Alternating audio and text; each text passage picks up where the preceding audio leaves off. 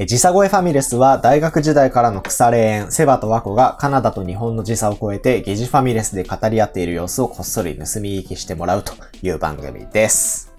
はい。はい。ということで、えー、まあこれの配信が2月の後半ぐらいかなと思うので、まあ世の中的には受験シーズンうんだと思うんですよ。うんで、まあ、きっとね、 これを聞いてる人の中にも受験生が、こう受験勉強しながら聞いてるっていう人もきっといるだろうと思うので、 10代がいるはずだからね。そう、いるはずだからね。 え ーなので今回は、まあ、ちょっと、もう、そのまま受験っていうテーマで、えー俺たち二人の受験の思い出なんかを喋っていきたいなと思ってるわけなんですけど、はい。まあ、それで言うと、まず、和子はさ、あの、以前も言ってたけど、中学受験をしてるんだよね。うん。うん。で、中高一貫校にいたってことだよね。そうだね。うん。いや、実は俺その辺あんまり今まで知らなかったんだけど。ああ、まあ、そうなか。ので、そうそう。はい。ただまあ、受験で言うと、和子は中学受験と大学受験の2回をう経ん験。してるっていう感じだと思うので、まあ、まずちょっとその辺の話から聞いていきたいんだけど、うん。まあ、やっぱり最初にその、中学受験ってさ、うん。まあ、ぶっちゃけみんながみんなやることではないじゃん。そうだね。なんか、その高校大学はさ、受験をしないと進学そもそもできないけど、うんうん。中学は別にその辺の地域の公立に行くっていうオプションもあったはずで、うん。なんなら、数で言うと、まあ地域性もあるかもしれないけど、そういう人の方が多いと思うんだよね。うんうんっ。ていう中で、まあまずなぜ、そもそも中学受験をしようと思ったかっていうのを聞きたいかもしいれやないー。これ思い出したけど環境だなと思ってて、うん。まず、うちのあの、住んでた、うち社宅に住んでたんだけど、うん。そこ、だからあの、同じ会社の人がみんな住んでるっていうはいはい。ところね。で、そこがね、まあ、東京の北区だったんですけれども、うん。あのー荒れてたんですよ、結構、学校としてあは。ーそう小学校としては。あ あ、なるほどね。あのー学級崩壊とかもたまに起きてたりするとか、はいはいはいはい。 とか、なんか窓割るやついといるとか、だからまあう、ーんだからそのまま上がると、荒れたやつがそのまま中学行くみたいなのがあって、まあ、なるほど環境があれだったっていうのと、その、が、何、学区内で言うと、うちの社宅っていうか、うちの会社の人は、それなりになんか、いい会社っていうのかな大きい会社の社宅なわけですよ。はいはい。それと、それ以外に住んでる方っていうのは、やっぱちょっと違う世界観っていうか、なるほどね。 上級国民だったわけね。うんなんかね、ちょっとそういうとこがあって、むしろその社宅の子は全員受験するって感じだった。ああ、そっかそっか。なんでそんなとこにその社宅建てちゃったのかっていうのがもしかしたら問題だったのかもしれわないね。かんない。でもと、隣に工場とかあったから、その土地の話とかもあると思うけど、はいはい。っていうので、多分、きっと親とかは、そのみんながそうだからっていうう、ん。とか、きっとまあ同僚で話したりとかして、きっとみんな当然受験するよねみたいなムードがあったのか、はいはいはい。多分その流れかなと思ってて、それで私が受そういう験ことするっか。ていうふうに最初になったんだと思はいはう。い。うん。じゃあまあ別になんかご両親とも、その私立の中高に通ってたからとかいうことっていうよりは、うん。その子育て環境の中でってことね。多分そうだと思う。それがいいだろうという親の判断により、中学受験することになったね。それ和子的にはどうだったの言ってもまだ小学校高学年ぐらいからその塾行ったりし始めるわけじゃん。そうだね。まあ、でもまあ、やっぱ学校では優等生にはなるんだよね。どうしても勉強はできた方だったから、っんうん。ていうのと、やっぱその学校が嫌だなっていうのもあった。なんかこいつらとみたいな。こいつらと上がるのあーっていうのはあ、、そうだったんぶだ。っちゃけあったから、まあ、別の場所に行って、いい環境でっていうか、うん。なんか、いい学校に行きたいなっていう気持ちはあったから、まあ、受験勉強自体は確かに友達と遊べなくなっちゃうから、みんなはなんかうん受験なんかせずに普通に遊んでるから、そうだよね、小学生なんてね。そうそう。それを考えると、普通になんか、めんどくさいなとか嫌だなっていう気持ちはあったけど、ただ別の環境に行きたいって気持ちは結構強かったかもしれないね。へえ。し、勉強も多分割と好きな方だから、うん。なんか塾に行って、あの、最初はやっぱうまくいかないから、あれだけど、いい成績とか出始めると楽しいっていうか、ので、うまくどんどん向上してって、模試の結果とかも上がって、うわ、受かりそうみたいなのも、まあまあ楽しいっていうか、だから、結構夢中になってやってたんじゃないかなっていう。なるほどね。うん。なんか、中学受験ってさ、私立受験する子って、うん。あのーまあもちろん第一志望っていうものはあったとしても、うんもうなんか割とめちゃくちゃ数受けるイメージがあるんだけど、でも5校ぐらいじゃないかな、受けたの。 5個うん。あ、あ科あ、目の話うん学校校の数話の話。そう、合ってる合って る。いや、え5個って結構五校ぐらいしか高校記憶にないな。あ、そっか。いや、だから高校受験の感覚からすると5個を受けるって結構多いんだよね。あそうそう。あ、だからそうなんだ高校受験してないのか、逆に。そうそうあそ、う。そう、だからわかんないんだよね。そうだよね。そうそうそう。うんだから5個を受けるって結構すごいと思うんだけど。ええそっか。そうだね。でもまあ、その偏差値は、なんか、いろんな偏差値のとこ受けるっていうのそうだ滑よね。り止めもあるし、みたいうな。ん。そう。ちょっと挑戦校もあるし、みたいな。そうそうそうそうそう。第一志望もあるし、うんうんうんみたいな感じで。まあでも大体女子校受けてたね、多分。ああ、まあでも私立の中高一貫ってなると、共学の方がちょっと珍しいぐらいなとこあるもんね。なのかね。うん。あ、まあそんなこともないか。うん。うん。いやでもえ確かでその思い出すと、そうね。男子嫌いみたいな時期もあったしね。あ、そうなんだ。なんかガキすぎるみたいな。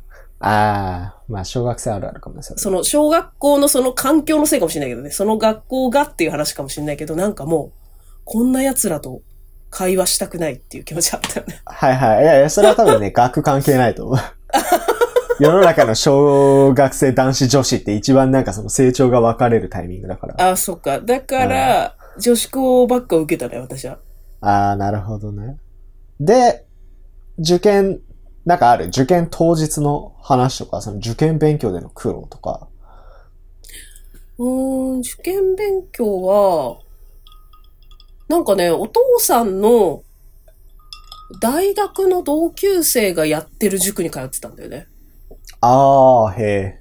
だから、おと、だ、うーん、お父さんの、だから、仲いい人の学校に行ってたから、なんかちょっと特殊だったっていうか、普通に塾にも通ってたけど、えっと、別日でカラオケに行くみたいな、そのあ、先その生先生たちとと。。あ、そう、先生とお父さんとカラオケに行くとか、なんかそういう環境もあったし、うん。なんか、やっぱその小学生相手だからか、いい環境に、多分私たちが飽きないとか楽しくするために、先生のことをあだ名で呼べる学校だったんだよ、なんか。ああ、へえ。そう、あだ名が決まってて、ああ、そういうこと。 オフィシャルニックネームがあるうんあ僕はなんとかですみたいな、あだ名が決まってて、それで呼ぶみたいな。ああ、すげえな。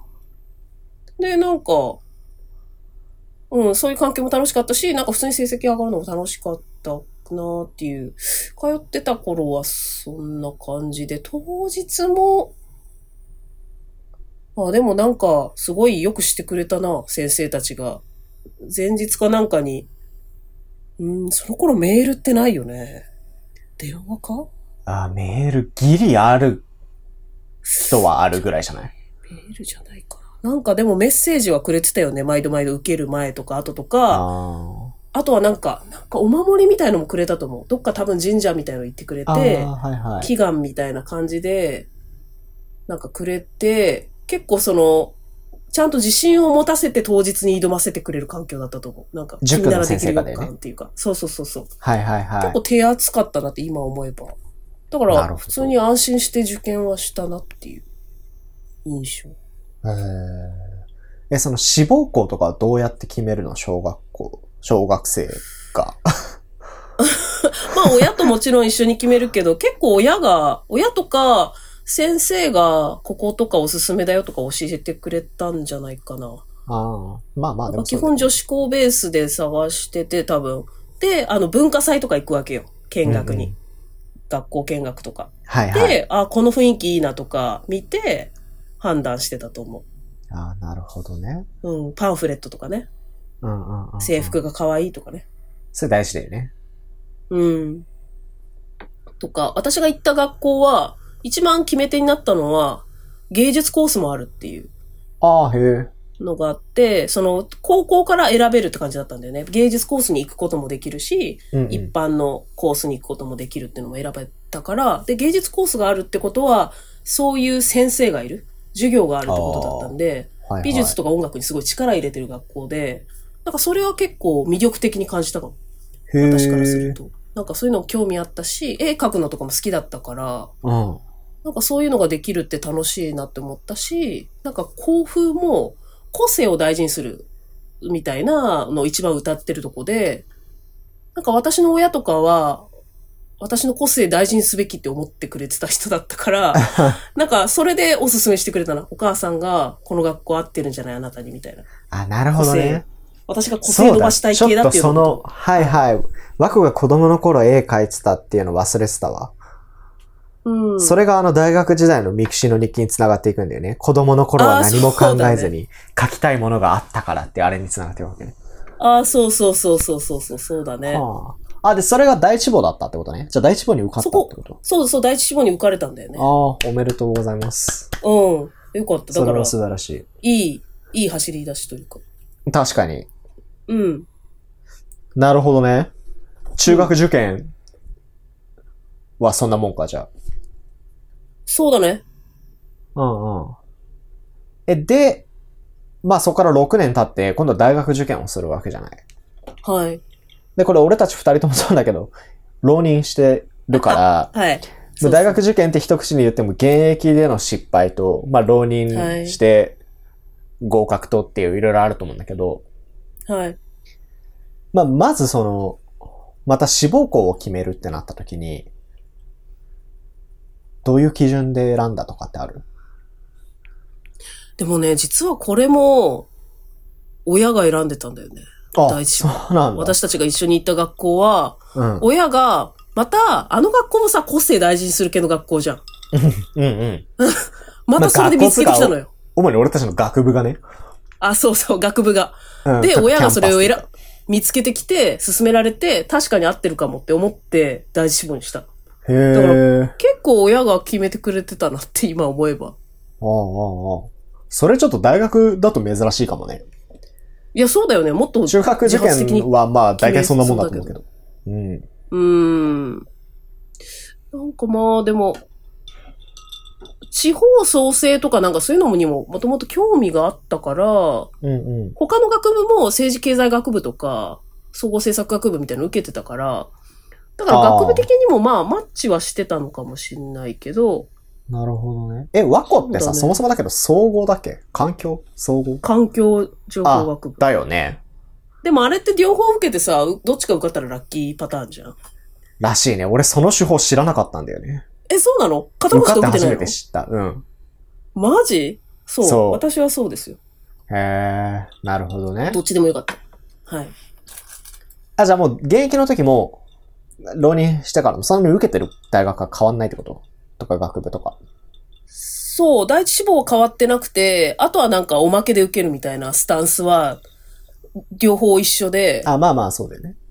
そう。で、なんか、いやでも現役時代は本当に私舐め腐って たから、本当高3まで吹奏楽部やって、もうやりきっってたから、マジ勉強してなかったんだよね。 はいはいはい。あの、部活にもう専念しすぎて、だから最後の1年でさ、正直取り返せないんだよね。 うんいや、 4そ年んのな気がするよね。そう、取り返せなくて、あ、4年 ?3 年高校って3年ここ3年。あ、じゃあ、2年までやりきって、3年は、とても追いつかないっていうか。うんうん。はい。で、全然予備校とかにも通ってなかったし、ああ、現役の時はね。そうそうそう、学校の授業だけでなんかどうにかしようとしてた自分がちょっとわけがわかんないけど、うん。全然、だからもう、今思えば全然もうほぼ、ほぼ対策してない状況で受験するっていうわけわかんない暴挙に出てたよね。はいはい、現はい役。時代は。 なるほどね。 土地狂ってました。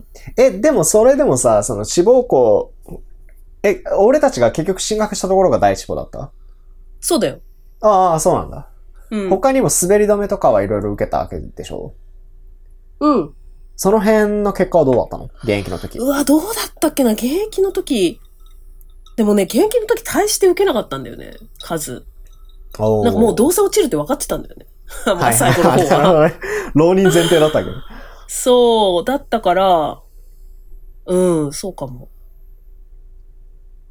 うん、そうでした。まあ、今思えばやっぱり私立の学校だったから、対策はしてくれてたな、そういえば。行きたい大学とか決まったら、あその、第一志望の学校が結構論文を、が重要なところだから、あ。あ、そうだそね。のこれなんか論文の対ぼか策してるけどさ、俺ら普通に過去あのものう動画で全然大学言ってるよね。もう言ってます。あ、動画じゃないよ。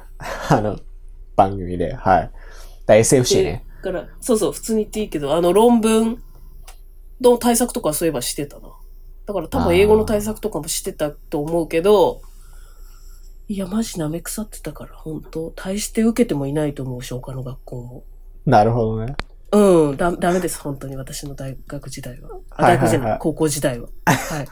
じゃあまあそれでまあ当然脳準備だから、受から落ちましたねず。はい。で、まあ予定通り浪人生活に突入して、はい。浪人中は予備校とか通ってたんだよね。うん、自宅寸浪人大じゃ予ないね備校に通いまして、おう寸大か。大真面目に勉強してましたね。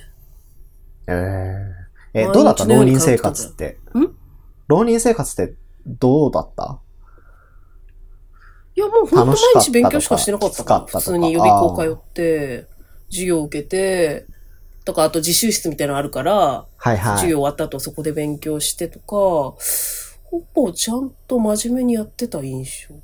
いや、でも、なんか、なんだろうな、それまで関わったことない感じの人たちがいっぱいいたんだよね、その予備校に。あ、そっかそうそうだよね。だってまず予備校は男子いるもん ね。ああ、そうだね、驚愕になったね、急に。うん急に驚愕になって、しかも池袋校で、おーなんか、なんか微妙にギャルとかギャル男みたいな、予備軍みたいな、はいはい。結構、なんだろうな、マジで勉強してきてきてませんみたいな人 たちがいっぱいいた。なんか私とか私立の学校行ってた系の人、そんないなかった印象だな。あ、本当になんか、エリアの問題かもしんないけど、うん。なんかね、結構荒くれ者たちがいっぱいいて、へーで、まあ、でも面白かったけど、あ、でもそこでなんかすごい音楽とか教えてもらったけどね、そのメロコアとかね。あ、そっからなんだ。うん、そこで、なんか、詳しい子がいて、教えてもらって、なんか、アルバムとか作ってくれたよ。CDR で、おすすめの音楽の。へーとか、なんかそういう出会いがあったのは、時代だまな CDR あ、よかった。 そういうのは楽しかったけど、なるほどね。そうですね。そんな感じでした。まあじゃあちゃんと勉強も、まあ結果ね、受かってるわけだから勉強もちゃんとしつつ、いや、ちゃんとしてました。楽しみつつ。うん。そうね、なんか浪人生活って俺も浪人してたから、すごい思うけどさ、うん。なんか人生の中でもすごい特殊な一年間というか、うん。なんかまず履歴書に書く、書かない年じゃん。っそうなのよ。ていうのも学生っていう身分において結構珍しいステータスだと思うし、そうだね。なんかもう目的があまりにもはっきりしてるじゃん。うん。もう今のこの1年間っていうのは、もううん勉強するための、志望校に合格するためだけにうん。ある時間ですって感じじゃん。そなんかそういうのって意外と人生でないなと思って。う。そうね。うん。だって社会人になっても当然なんかいろんな目標がきっとあるわけだしさ、それはプライベートも含めて。うん。でも浪人中ってマジで志望校合格っていうだけのために生かされる時間。はい。っていうのってなんかすごい貴重だったなと思いや、そう思う。なんか、レールから外れたなっていうう。。そうそうそう そう。あのーなんだろうな。初めてだ、いや、そこまで優等生でやってきてるので、小学校から中高まで優等生でやってきた中で、急になんか、外れ者になって、で、周りは楽しいキャンパスライフ始めてて、あ、そうだよね。会話も合わなくなるじゃんっていううのん。もあったよね。し、それこそその定期とか買うときに、なんか、それこそ書くわけですよね。今、あー学高校生とか。それが書けなくなったってのに気づいたんだよね。なんか、予備校はね、書くのないんだよね、多分。うわ、そうだっけ俺それ全然覚えてないわ、その定期問題は。確かそういう手続きとか、書類を書くときに、予備校生って普通書かない。多分。うんうんうんうんうん。だから、わ、私何者でもないんだ、今っていうのは、その時強く思ったなーっていう。え、じゃあ学割とか聞かないっけ、浪人生って。いや、それどうだったかなそれ、いえ、でも俺なんか浪微妙だけ予ど備校の学生証で学割とか行けてた気がするな。けたかもしれんけど、うん、わ割引はもしかしたらできたのかもしれないけど、なんか書くの困ったんだよね。なんかさ、すでに印字されてるのもあるじゃん、なんか。あなたは何ですかみたいな。選択肢、選択式ってことだね。はいはいはい。確かにそそここにに予備校生みたいななのない。そいうないね。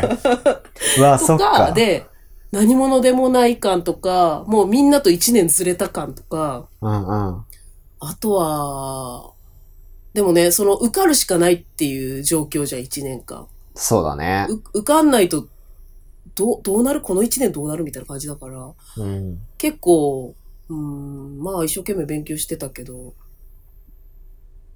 結構貴重な体験だったよね。なるほどね。うん。どうだろまあう、でセバのその、浪人時代。浪人時代は、だからそもそもなんで浪人したのかっていう話で。いやでも俺もマジでワコと全く一緒で、 現役の時は舐め腐ってて、うん。で、なんかなんなら別にうちの高校って、すごい進学校ではあったし、うん。なんか地域の中では頭いい方の高校ではあったんだけど、うん。でもその関東の大学、しかもなんか慶応とかに行く人ってそんなにいなくて、はいはいはいはい。なんか大体その九州の中で九大とか、うん。なんか九州の中で進学する人が多かったんだよね。うんうんうん。で、まあちょっと九州出るってなっても関西がまず手前にあるから、うんうん。なんかカンカン同率行くとか、まあああ。そっちの人の方が圧倒的に多い中、もう慶応を受けるっていう時点で全く少数派すぎて、多分なんか先生たちもよく分かってなかったんだよね。ああ、そうなんだ。そう、だから、そう、対策らしい対策も、それこそ俺も現役の時予備校も行ってなかったし、うん。ただ学校の授業プラス、ただなんかね、学校は、もう、あの、AO とか推薦とかで、半分、クラスの半分以上が、結構早い段階で進路決まっちゃってたんだよね。うん。ただ一般入試組の方がすごい少数派で、多分クラスで5人ぐらいしか一般入試の人いなくて。へえ。っていうので、めちゃくちゃ居心地悪くなって、高3の後半はほぼ行ってなかった。うーん。から、、なんか一人でその辺の図書館とかでそれこそ勉強したり、うんうん。っていうふうにしてたけど、まあ今考えたらそんなんで受かるはずがなく、うん。普通に落ちて、浪人しましたって感じだったね。はいはいはい。なるほど、で、ただ、だ、まあそれこそだけど、あの、俺姉が一人いるんだけど、三つ上に。姉は二浪してたのよ。やるね。そう。 だからなんか ね、浪人生活っていうものへの抵抗もそんなになくて、あ、それはいいね、なんか。そう。だからそれこそだけど、別に浪人するならしていいやぐらいなうんうんうん感覚だった。親からしたらマジで迷惑な話だと思うけど。そうそうそうそう。っうん。ていうので、だから姉ちゃんが通ってた予備校に俺も入って、うん。で、北九州予備校っていう、あのー、九州に監獄のような学校があるらしいっていうふうに、全国的に囁かれてるで有名な、 いや、まあ、うん。クソ厳しい北九州予備校っていうところに入ったんだけど厳、しいんだでもめちゃくちゃ楽しかったね。浪えー、人そう時な代。のそう。なんかまずね、あの、 俺その、福岡の片田舎に実家があって、うで、ん小学校、中学校はそこに通ってたのよ。はい。で、高校受験は俺失敗してるから、うん。滑り止めで受けたそれこそ佐賀県の私立高校に通ってたんだけど、へえ。だ毎朝自転車で県境越えて、自転車通学をしてて、っていうもう田舎でしか生活してこなかったのが、予備校が博多駅にあったのよ。おー。だから人生で初めての電車通学で、あー、楽しい。そう。で、博多っていう都会に毎日毎日出ていくっていうのがまずすごい楽しくて。いいね。そう。で、なんか、北予備、北九州予備校ってすごい厳しくはあったんだけど、うん。でも同時になんかクラスマッチとかもあって、ええそう、サッカー大会とかあったのよ。予備校なのえに。ー、それもう学校だね。そうそうそう。っていうので友達もめちゃくちゃできたし、へえ。すごい楽しかった記憶がある。ただやっぱり厳しくもあったから、うん。なんか浪人生活中の思い出で言うと、なんかね、うん。そのうちの予備校って1限から11限ぐらいまで多分、コマとしてはあるんだけど、うん。確か1限から5限だか6限だかまでがもう必修でクラスで受ける授業なのね。うん。で、6限から8限までかなんかが選択授業で、最大1日3コマ受けられますみたいな。うん。うん。うんで、9限から11限までが自習みたいな感じなんだけど、もう11限まで残ると本当に夜8時とかまで予備校にいるみたいな生活なので、朝クソ早いんだけど、ちなみに9時台とかに1限始まるんだけど、うん。っていうので、えーっとね、で、自習も別に自習っていう名目なんだけど、誰が一週間に何時間自習として予備校で過ごしたかっていうのが全部管理されてて、うん。それが少ないとなんか反省文とか書かされたりするんだよね。うわーすげえ。なんだけど、俺は結構予備校中の勉強の方針としては、授業をとにかく大事に受けようと。おお。で、授業の予習復習をめちゃくちゃしっかりやって、うん。だから自習の時間を使ってその予習復習をやりきっちゃったら、素晴らしい。もうなんか、それでいいやっつって、なんか、あんまり時間数残ることにこだわらなかったんだよね。ええええだからなんか一人で7限とかに帰って、うん。だから4時5時ぐらいに帰って、あとはもうなんか犬の散歩したりとか、うーん。っていう風にして過ごしてたんだけど、でもその代わり授業は絶対大事にしたいから、無遅刻無欠席で行こうと思って、うだん。から朝の8時半とかに始まるホームルームも一回も遅刻したことないのよ。あ一年間あ。で、それって結構クラスの中で珍しくて、うん。なんか自習してさ、夜暗くなるまで予備校に残ってカリカリ勉強してるとすごい勉強した気になるじゃん。うん。でもそれって、わかんないけど、俺は意味あんのかなって思っちゃって、おお。なんかただ残ることが目的化したら意味ないなと思ってたから、うん、それはそうだね。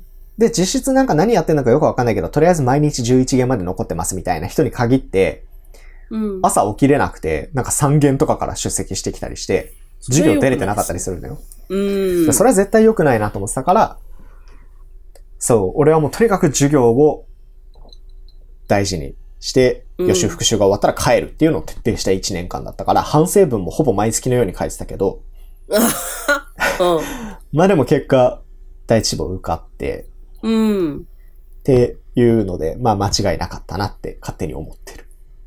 ええいや、でもさ、その塾の経験が結構いい思い出だったから、塾に就職しようって。あ、でもそれもあるね。うん。なんかその予備校の時に出会った英語の先生で、うん。関正夫先生っていう先生にうん1年間教わってたんだけど、うん。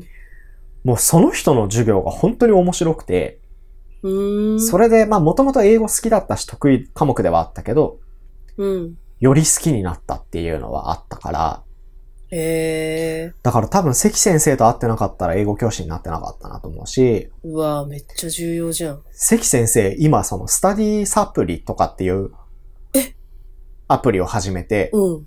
うん。え、め関先生が始めたのスターティングメンバーだね。やべえじゃん。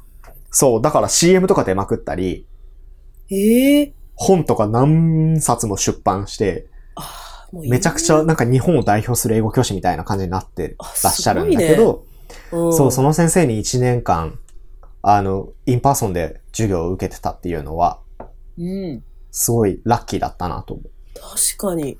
う。うん。いいや、だから、俺なんかね、その、大学卒業して英語教師になるときに、関先生、当時ブログかなんかやってて、うん。メッセージを送ったんだよね。おうおうおうおう。あの、もうその当時でだから5年前とかに、うん、うん。北九州予備校の博多駅前校かなんかで、1年間受けてたものですみたいな。で、この春か、からうん、あの、英語教師になることになりましたみたいなわあで、関先生と会ってなかったら、絶対こんなことになってなかったし、うん。なんか僕も関先生みたいな先生になれるように頑張りますみたいなメッセージを送ったら返事もくれて、やべえ、いいね。そう、これからは同志ですね、みたいな感じで、絶対俺のことなんて覚えてないのに、そう、返信くれてとかっていうこともあって、その出会いはでかかったかな。いい話。ああ、でもそでしたのね浪人時代に学んだこととか経験したことは良かったよねと思うよね。うん。いや、なんかだって浪人ってさ、大学受かったらできないもんね。いや、そうなんだよ。うん。うんだ大学生にはいつでもなれるけどさ、浪人生ってなれないから、そうです。落ちないと。うん。だ から、 あそこ挟んどいてよかったなとはすごい思うね。もう良かった。しかも、私が浪人時代良かったのは、授業が、なんだろうな。私立のその中高行った時はなんか真っ当な教育だったっていうか、きちんとそれを理解するっていうの。な、なんだろうな。その、本質理解に近いっていうか、本当に世界史とか、 本うん当に古典とか、国語とかを理解するための教育だったと思うんだけど、うん。あの、予備校の教育の仕方は、受かるための教育の仕方だったんだよね。あー、なるほどね。はいはいはい。だから、私それまでなんか、まっとうに勉強することしか知らなかったけど、うんだから全てを覚える必要があるじゃないけど、全てをちきちんと理解する必要があるっていう気持ちだったけど、うん。出るとこだけ覚えりゃいいんだよねっていう、そういう効率を学んだのは予備校だなと思っあー、なるほどね。て、人生において。そう。はいはいはい。そういうの知らなかったから、なんかそういうのを学べて、おもろーと思ってた。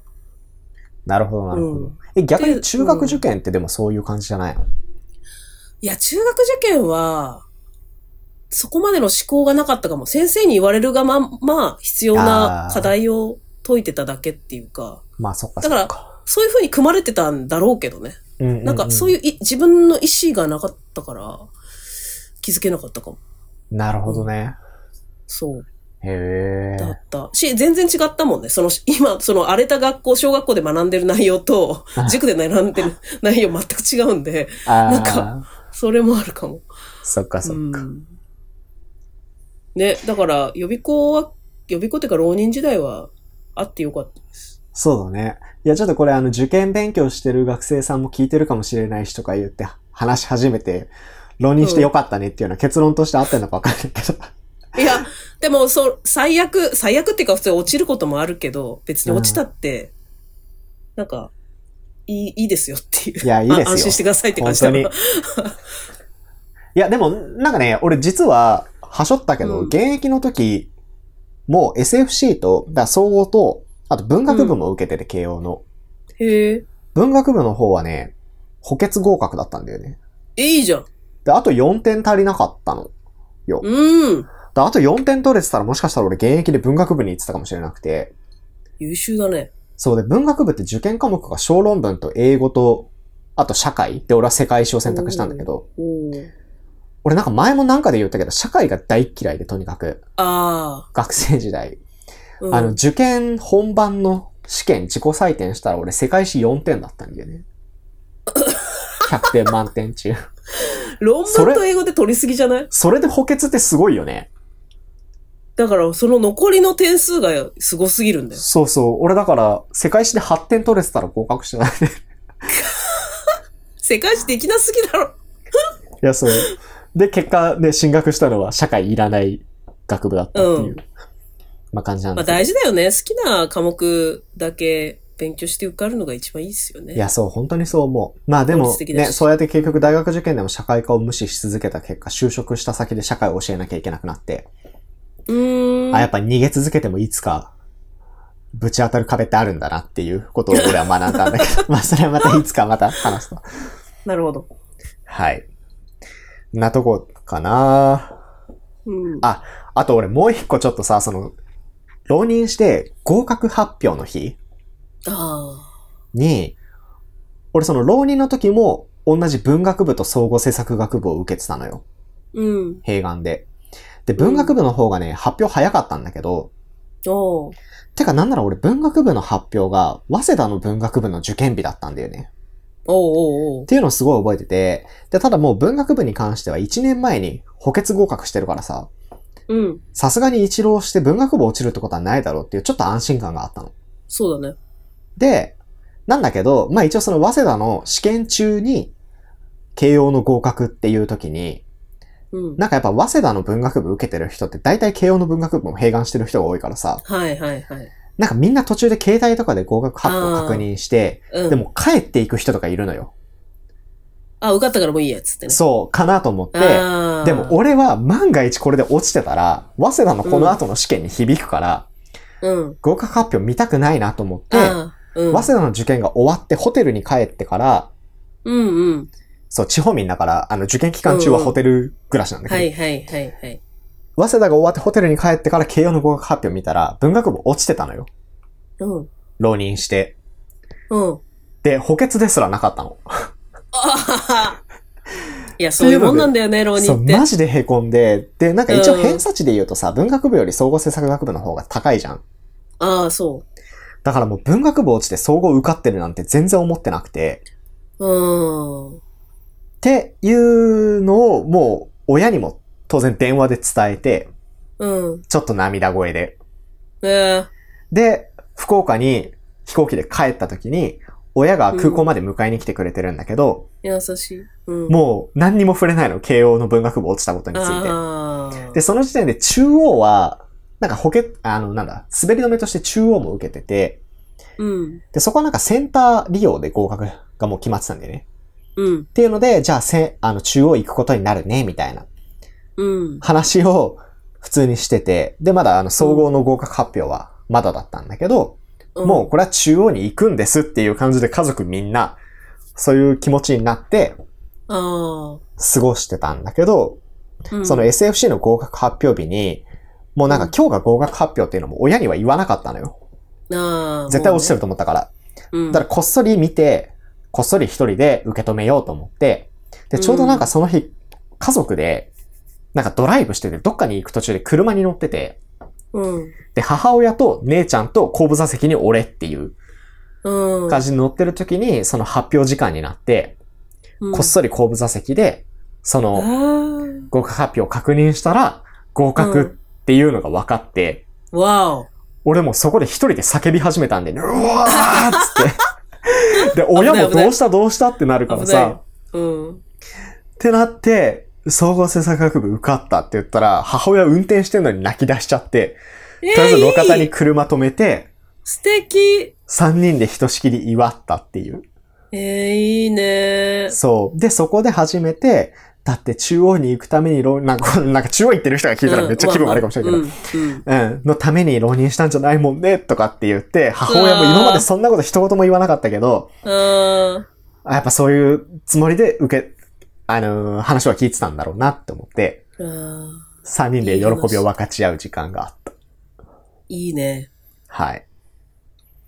いっていいう話だ。のがちょっとね、俺は大学受験っていうと忘れられない思い出ですね。ああ、結構ドラマチックな。まあ、そうだよね。そうだね。うん。はい。私、未だに夢に見るもんね。合格発表。あ、マジでたまに見るあよの受かってる方。受かってるやつ。ネットで見る。ネットで見たよね。ネ大ット学はで見。た。うん。で、まあ、番号あったっていう。何度も見返したなっていうのを。なんか、たまにま、未だに夢で見るわ。えーそれ枠はどういうシチュエーションだったの家で。いやー、シチュエーションは覚えてないけど、多分パ、ネット見れるってことは家なのかなでも、携帯持ってたか、その頃。さすがに持ってるか。持ってんじゃないうん。おーいや、でも、セバほどね、そんないいシチュエーションじゃない。覚えてない、全 然。あんた。でも、ネットで見て、ああ、あるやん、つって、うん。普通に報告したのは覚えてる。かな。だでもそこでそので1もお祝いなんか年間がね。ううんん。一年間それ1年間がブワーッと報われる瞬で間も、がそれはう。そう。それはそう。うん。まあその後あの予備校とかに報告しに行ってすげえ喜んでもらって、あそこになんかさあ、ー入り口とかに貼ったりするよね。名前、貼る誰貼るさん、どこ合格みたいな。貼る、あれ貼られた。やったなーとか覚えてる。で、 私、なんか多分予備校内でそんなに成績良くなかっ たから、あのー、なんであいつがみたいに言われてたのも覚えてる。へなんか、あい、なんか私たち落ちたのに、あいつなんで慶応行ってんのみたいな、ムードがあったのはなんなんとなく覚えてる。ああ、そうなんだ。それは記憶にあるね。うん、まあまあ、でも、ら、うーん、あれなんだよね。中田あっちゃんも言ってたけどさ、あの、うんこの SFC って論文と英語頑張れば受かるっていうのを、うん。中田あっちゃん知らなかったらしくて、なんかどっかのああ YouTube そでうずるくねみたいなことすげえ言ってた。俺もそれあるならそれやってたわ、みたいな。ああ、そういうことあ、そうそうそう。彼も慶応だけど、あれあそう彼なのもうめちゃくちゃガリ勉で、その教科死ぬほど勉強して受かったみたいなタイプだけど、なんかそんな、なチートじゃない けど、そんな入り方あんのみたいな。いや、でもなんか自分で言うのもなんだけどさ、結構、その試験の難易度だけで言うと、うん。だいぶ難しい二つなんだよね、その小いや、論文難としいけどね。そなんかの、ネイティブでも解けないとかって言われた気がする。英語を、それはそ本う当に知らね。んだから、それに特化した授業あったよね、予備校でね。うんそのなった SFC のあえうちなかったな。受かるためのっていうのとか、論文もまあ論文でコースあって、で、論文私もともと書けたから、論文っていうか、あの、文章書けたから、、そうだよね文章うんそこはなんか、そんな一生懸命やんなくてよかったっていうか、英語だけとにかくはいはいはい私はできれば絶対受かるっていうのがあったから、うんうんうん。うん、英語特化でやってたけど。まあまあまあ、それぐらい覚えてた。そうそう。そう、でもなんかその SFC 対策授業で思い出したけど、思い出したけどってなんか改めて思うけど、うんなんか、やっぱね、関東の予備校と九州の予備校で、うん。もうその時点で結構格差があるなってすごい思っあ、そうなのた記憶があって、うん。なんか、その、うちも結構マンモス予備校でさ、うん。だったけど、結局その年、慶応合格したの俺ともう一人の二人なのよ。おー。で、私立進学コースっていうのだけで何百人いる中、うん。慶応合格二人だったから、うんだから。それこそさっきの誰がどこに合格しましたみたいなあの札うん。俺なんか入り口の取っ手のところかなんかに貼られてたんだよね。一 番目立そうつだとよこね。ろに。めめっちゃ広告したい場所に置くんだよね。そう。なんだけど、はいはいそういう感じでいざ、こう、あのー入学して、入学式で会った、超仲良くなる友達と、うん。なぜか入学式の後、そいつが通ってた予備校、そいつも浪人してて、うんそいつが通ってた予備校に連れて行かれたんだけど、うん。そしたらもう壁一面慶応が貼ってあるのよ。えー。だからなんかやっぱこんな違うんだなって思った記憶が。あるのかもね。ありそうだね。まあそんな感じでちょっと話はつきませんが、えっ、と、ここでですね、まあちょっと受験がテーマだったということで、えーうん今週は、あーリスナーの方たちから勝負飯ってありますかっていうテーマでお便り募集してたところ、結構来たので、えー、だだだっとご紹介していきたいと思いますが、ちょっとその前に和光あるなんか勝負飯って。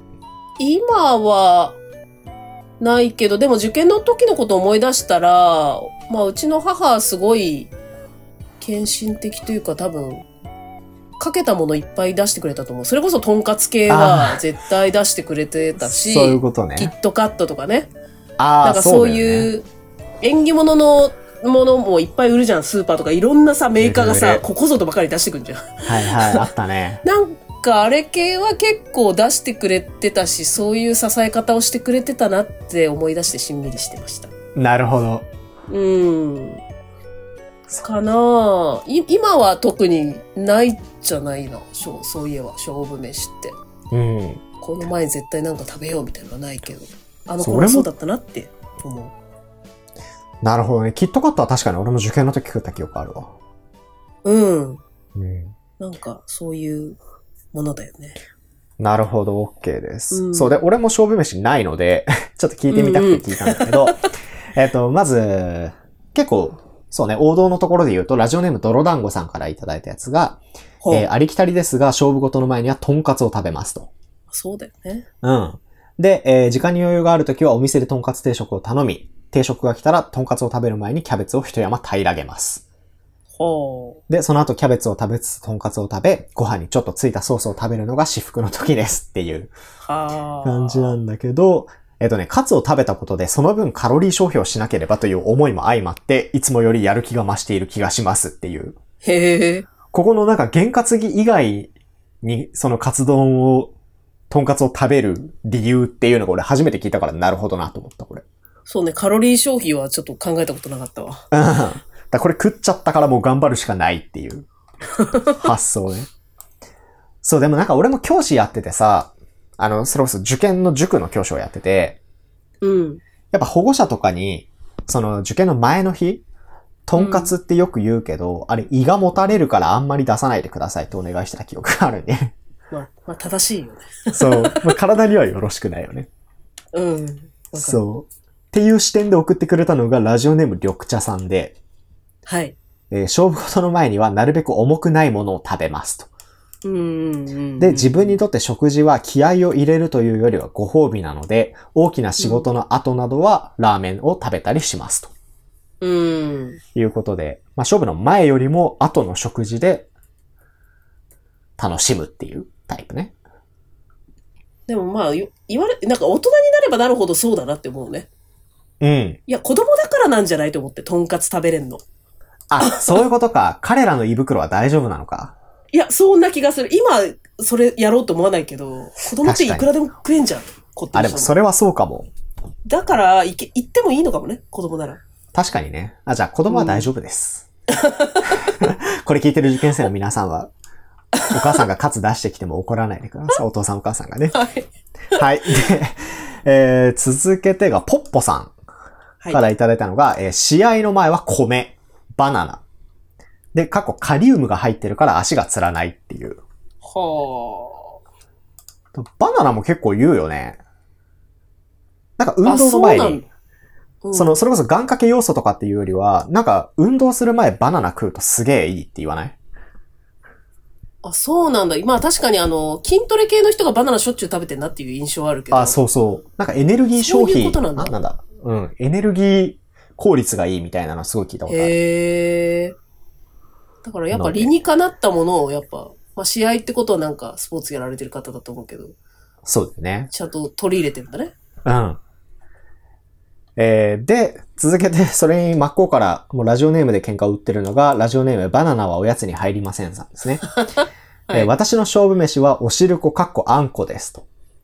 えー子供の頃はあんこの甘さが好きではなかったのですが、高校入試の朝になぜか母がおしるこを出してくれ、いやいや食べてみたらなんだかとても美味しく感じました。えーその結果第一志望の高校に合格したこともあり、それ以来験担ぎとして大事な試合やここ一番のプレゼンの朝には大人になった今でもおしるこか少なくともあんこを食べるようにしています。あうあ。ん。で、この後がちょっと素敵で、えーどうしてあの日の朝、私の嫌いなお汁粉をわざわざ出してきたのか、母に聞いたことはありませんが、今度実家に帰ったら聞いてみようと思います。きっと覚えてすらいないと思いますが。はあ、なるほど。うん、なんか、いいね。それが験担ぎになるのいいね。その後の未来のね。 確かにね、これでなんか嫌いなもの朝出されて結果落ちましただったらもう最悪だもんね。いや、もうなんか、意図なさそうだよね、全然。 わかんないけうん、ど。まあでもなんか糖分はいいっていうよね、頭の回転を良くするのに。そうだね。やっぱ、うん。結構重いこととかエネルギー使うときはやっぱ米は食っとけ系はありますよね。米と確かにそういう。うん。いやでもなんか俺もだから受験の朝とか甘いもの出されてた記憶あるな。ああ、じゃあやっぱ糖分は大事なんだな。大事だと思う。はい。で、あと最後もう一通。ちょっとこれあの、質問の意図を勘違いされてるのかなっていうお便りも届いたんですけど、はいラジオネームクリオネさん。えー、勝負飯、野菜をこれでもかと切って、切ったドライカレーが勝負飯です。えー男性が喜ぶご飯だとお肉料理を想像する方が多いと思いますが、お肉は使わずヘルシーだけど満足感があるカレーです。ということで、えー、多分あの、男性の胃袋を掴む系の意味での勝負飯ってことで送ってくれたんああ、だそういうとことね。思います。はい。勝負の前に食うとかではなく。で、えー、はまあでも続きがあって、こだわりとしては玉ねぎを3個使うのですが、1つは全部すりおろします。えー隠し味は生姜とリンゴのすりおろし、あればトマト缶も少し入れます。えー通常通り白いご飯に食べ、かけて食べるのも美味しいですが、耐熱皿に入れてオーブンで焼きカレーにしても美味しいですっていうレベル高。普通に美味しそうな レシピが送られてきました。確かにその勝負は勝てそうっすね。そんないいの作ったら。そうね。うんっていう。しかもなんあかれ普通に勝負飯になりそうじゃないそのさ、野菜ってことはさ、あんまり重くないってことだからさ。確かにね。いいいんじゃないまああんまり辛すぎなければね。お腹にも優しそうだし。うん。うん。ということで、結構たくさんお便りいただいて、大変ありがたいです。はい、ありがとうございました。いなんか参考になりそうなのあった今後勝負の前に食いたいなっていうも の。いや、私やっぱ運動してるんで、やっぱバナナ摂取した方がいいのかなっていうのは、 ああ、だよね。うん、思ったかな。運動の、運動と食事のタイミングって難しいものあるもんね、なんか。空腹でもあれだし、満腹でもあれじゃん。そうなんだよね。だからバナナぐらいは本当に。うん、バナナとか。でももうご飯もいいんじゃないかね。あ、運動の前にご飯。運動の前にはね。うん。あああ、米ってことね。そうそうそうそう。米とバナナは確かになるいいほんどでし。ょうね。うん。 OK です。参考になってる方がいれば嬉しいですね。はい。ということで、えー引き続きですね、えーお便りは募集しています。で、今回ちょっとはい募集したいのが、今回もまた2つあって、え1つが好きなペット。ってことで、えー過去に飼ってたことがあるペットの話でもいいですし、まあ、今後飼いたいなっていうペットとか、まあ、身近な人がこういう変わったペット飼ってますとか何でもいいので、とりあえずペット周りの話を、えーうんなんか教えてほしいなというのと、えーもう一つがあなたのおふざけ体験うん。 教えてくださいっていうことで、えー、 これはな、どういうあれでしたっけえっと、そうですね。なんかまあ、ちょっとしたおふざけでいいんだけど、それこそ私が最近、あ、いいなって思ったのは、うん。会社のなんか営業が上下スーツ決めてんのに、その座った時にチラッと見える靴下が、なんかシンプソンズのキャラが入ってて、ああ、なるほどあなね。んかいいなっていう、そうい、はいはいはいうちょいふざけ混ぜ込むのいいじゃんって思って、なんか日常に紛れ込ませられるだったりとか、まあそういうおふざけ体験、うんうん、共う有いんただきたい。はい。こう。自分のテンション上げるためのね。そうそうそうそう。やっぱ、大人になるにつれどんどん真面目になっちゃうんで、うんそういうね、スパイスを入れていく方が人生幸せなんじゃないかなっスていうパところで。イスね。いい言葉ね。はい。はい、えーそそういうのをぜひ送ってくださいということで、えー宛先はいつも通り時差55922アットマーク gmail.com、jisa55922 アットマーク gmail.com。で、えー今言った2つのおテーマに関しては、日本時間の2月24日中までに送っていただければ、えー番組内で読ませていただきたいなと思います。で、当然それ以外の普通歌もね、えー締め切りとかなくいつでも募集してますので、何かあれば、はい、ぜひぜひ送ってきてください。はいということで、こんなとこでしょうか。はい。そうね。うん。まあじゃあ、あーこれ聞いてる受験生の方たち、うん。頑張ってくだ さい。は桜い咲くことを祈っております。。はい。失敗しても別に それマジ で、受験前に言われたらクソ腹立つわ。あ、それぐらいあの気楽な気持ちで、あの、自分のね、そうやっね。てきたことを信じて、そうやそうるしそかうない。っすって感じ。はい。頑張ってください。はいじゃあ、また再来週お会いしましょう。はーいじゃあねーじゃあねー。